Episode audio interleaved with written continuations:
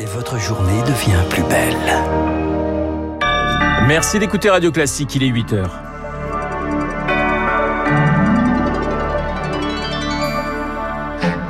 La matinale de Radio Classique avec Renaud Blanc. À la une, les découvertes macabres se multiplient. Près de Kiev, de nombreux corps de civils ont été exhumés à Borodianka, au nord-ouest de la capitale. Face à ces atrocités, les Européens durcissent leurs sanctions. Et puis ce scoop, on vote dimanche. La campagne se termine ce soir à minuit. À deux jours du premier tour de la présidentielle, on prend le pouls ce matin d'une France plus indécise que jamais. La France, destination préférée des Français pour les vacances de Pâques. La flambée des carburants bouleverse leurs projets pour leur congé. On part moins loin et on privilégie le train. Radio classique. Et le journal de 8 heures nous est présenté par Lucille Bréau. Bonjour Lucille. Bonjour Renaud, bonjour à tous. Mais d'abord une radio contre la propagande russe. C'est l'autre front du conflit ukrainien, la guerre de l'information, alors que le Kremlin accuse l'Ukraine d'avoir mis en scène le massacre de Boutcha et que Moscou interdit l'emploi des mots invasion ou guerre dans les journaux diffusés en Russie. Certains tentent de lutter contre la désinformation. C'est le cas de Radio for Peace International basé à Oros, près de Bordeaux. Rémi Vallès. Vous écoutez la radio pour la paix internationale. Un jingle décliné en plusieurs langues, suivi d'un flash info en russe. Chaque semaine, Sylvain Clamant, infirmier de profession, réalise trois bulletins de 15 minutes diffusés dans le monde entier pour expliquer ce qui se passe vraiment en Ukraine. Il y a une partie sur l'information factuelle et après des éléments de déconstruction de la propagande russe via des faits et via des enquêtes. Ça fait des années que Poutine cadenasse la presse. Ça prend d'autant plus d'importance d'informer la population russe dans cette période-là où ça se crispe avec les crimes de guerre supposés de la Russie. Pour concevoir ces programmes, Sylvain Clamant s'est entouré d'une équipe de journalistes en exil. Des Russes, des Ukrainiens, des Lettons qui lui fournissent des sons, des interviews. Sylvain s'occupe lui du montage, des jingles et des transitions et envoie le tout en Floride pour diffusion par onde courte, une technologie désuète ressuscitée par la guerre. On peut toucher toute une région du monde avec un émetteur et même si l'émetteur est à des milliers de kilomètres. Les ondes courtes, elles sont recevables avec un simple poste avec deux piles. En Russie, il y en a encore beaucoup. C'est totalement libre par rapport à la censure. Et aucun risque de voir la Russie empêcher la diffusion de cette contre-propagande. Le Kremlin a démantelé tous ses brouilleurs d'ondes courtes dans les années 90. Sur le front, les découvertes macabres se multiplient autour de Kiev. Les regards se tournent ce matin vers Borodianka, 13 000 habitants avant la guerre. 26 corps de civils ont été découverts dans des immeubles bombardés. Selon Volodymyr Zelensky, la situation y serait bien plus horrible, je cite, qu'à Et face à ces atrocités, eh bien les Européens bannissent le charbon russe. Un embargo acté hier soir alors que la présidente de la Commission Ursula von der Leyen est attendue à Kiev aujourd'hui. Les 27 ferment aussi les ports européens aux navires russes, Chloé Juel. Oui, c'est la première fois que Bruxelles frappe le secteur énergétique russe. Pas question pour l'instant de toucher au pétrole et au gaz. Il s'agit d'un embargo sur le charbon qui entrera en vigueur début août. Loin d'être une mesure symbolique, 45% des importations européennes proviennent de Russie, ce qui représente 4 milliards d'euros par Autre sanction annoncée, la liste des produits russes interdits d'importation est élargie avec un embargo renforcé sur les armes. L'Union européenne propose de débloquer 500 millions d'euros de plus pour financer des équipements militaires pour l'Ukraine, ce qui portera à 1 milliard d'euros l'aide fournie depuis le début de l'invasion. Enfin, Bruxelles veut allonger sa liste noire des personnalités russes qui ne pourront plus entrer sur son territoire et verront leurs avoirs gelés.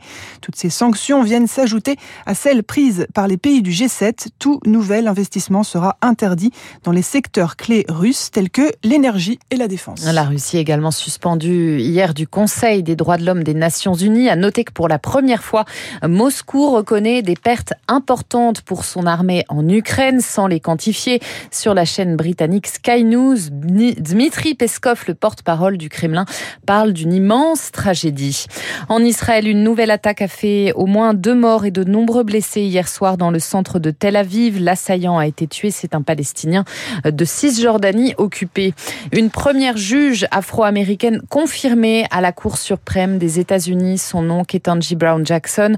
Un jour historique à saluer Joe Biden. Vous écoutez Radio Classique. Il est 8h05, dernier jour de campagne avant le premier tour, Lucie. Oui, Renaud, on vote dimanche la fin d'une drôle de campagne coincée entre le Covid et la guerre en Ukraine. Une campagne qui a désintéressé un Français sur trois, selon notre dernier sondage Opinion Opinion Partners pour les échos et radio classiques.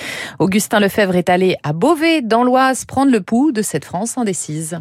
Pour commencer, je suis à côté de la mairie devant les affiches des candidats.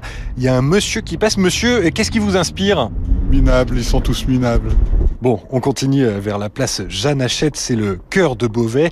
Il y a du vent, mais il fait beau, alors euh, Marie-Charlotte profite du soleil.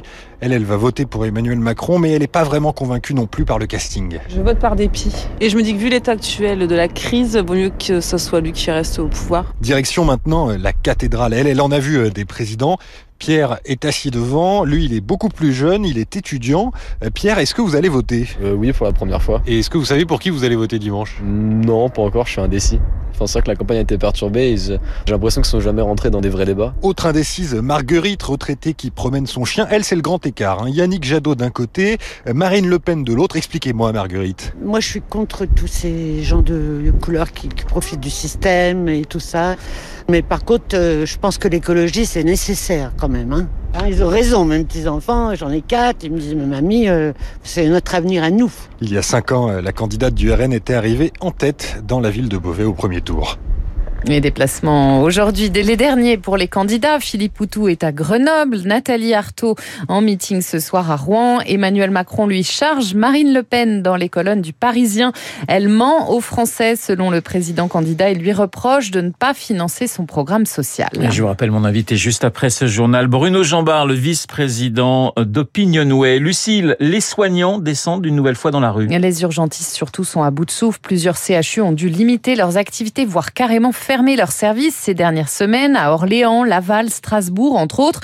Pour Arnaud Chiche, anesthésiste réanimateur et fondateur du collectif Santé en danger, les urgences sont le thermomètre de l'hôpital public. Ça craque de partout, c'est le premier signal un peu que l'édifice euh, hôpital public s'effondre. En fait, euh, les urgences, c'est la porte d'entrée de, tous les patients.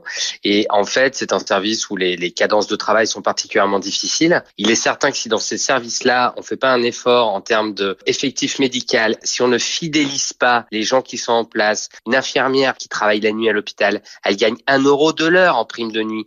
Tant qu'on ne restaurera pas d'attractivité, ben, ce qui se passe, c'est que comme la charge de travail ne cesse d'augmenter avec le vieillissement de la population, avec la crise sanitaire qui est toujours là, et eh ben ça s'écroule. Une propos recueillie par Rémi Pfister. En bref, deux adolescents condamnés à 10 ans de prison pour avoir frappé et jeté dans la Seine Alisha, 14 ans à Argenteuil. C'était le 8 mars 2021.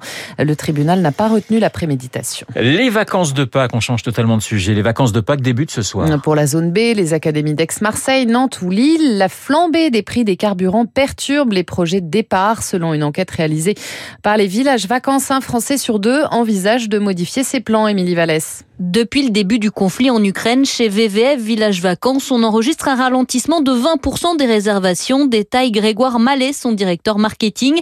Avec un pouvoir d'achat plombé par l'inflation, les Français hésitent à partir. Il y a des arbitrages forcément à faire et c'est là où on sent que les clients réfléchissent jusqu'à la dernière minute. Est-ce qu'ils auront le budget? Donc c'est vraiment de l'attentisme et ce qui reste du budget pour partir en vacances. Du coup, les vacanciers délaissent l'option pension complète 30% plus cher et surtout, ils partent moins loin de chez eux. On voit cette angoisse du coût du transport, du déplacement. On a des villages en Normandie. Autrefois, on était à peu près à 60% de clientèle qui viennent de l'île de France. Aujourd'hui, on dépasse les 75%. À l'inverse, Sainte-Maxime, qui est au bord de la Méditerranée, en 2019, sur les vacances de Pâques, on avait la moitié de la clientèle qui venait de la région parisienne, alors que cette année, on est sur 35%. Et cet été, avec le contexte, les Français devraient de nouveau plébisciter les vacances en France, explique Didier Arino du cabinet Pro Tourisme. Avant la crise, environ 30% des vacanciers partaient à l'étranger. Cette année, ça sera plutôt 20%, c'est-à-dire plus que l'an dernier, mais moins que la période avant Covid. Les voyages à l'étranger sont d'autant plus freinés que le prix des billets d'avion a augmenté de 7% sur un an. Et puis c'est leur première création originale depuis presque 30 ans. Le groupe Pink Floyd a dévoilé cette nuit une chanson de soutien au peuple ukrainien. Son titre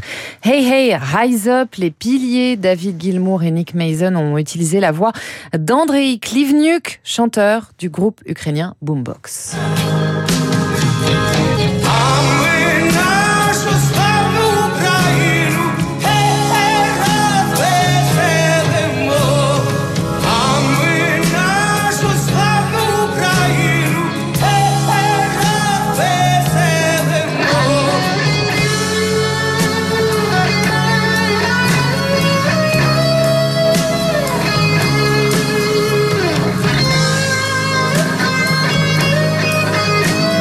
Voilà l'hommage de Pink Floyd au peuple ukrainien avec AA Rise Up.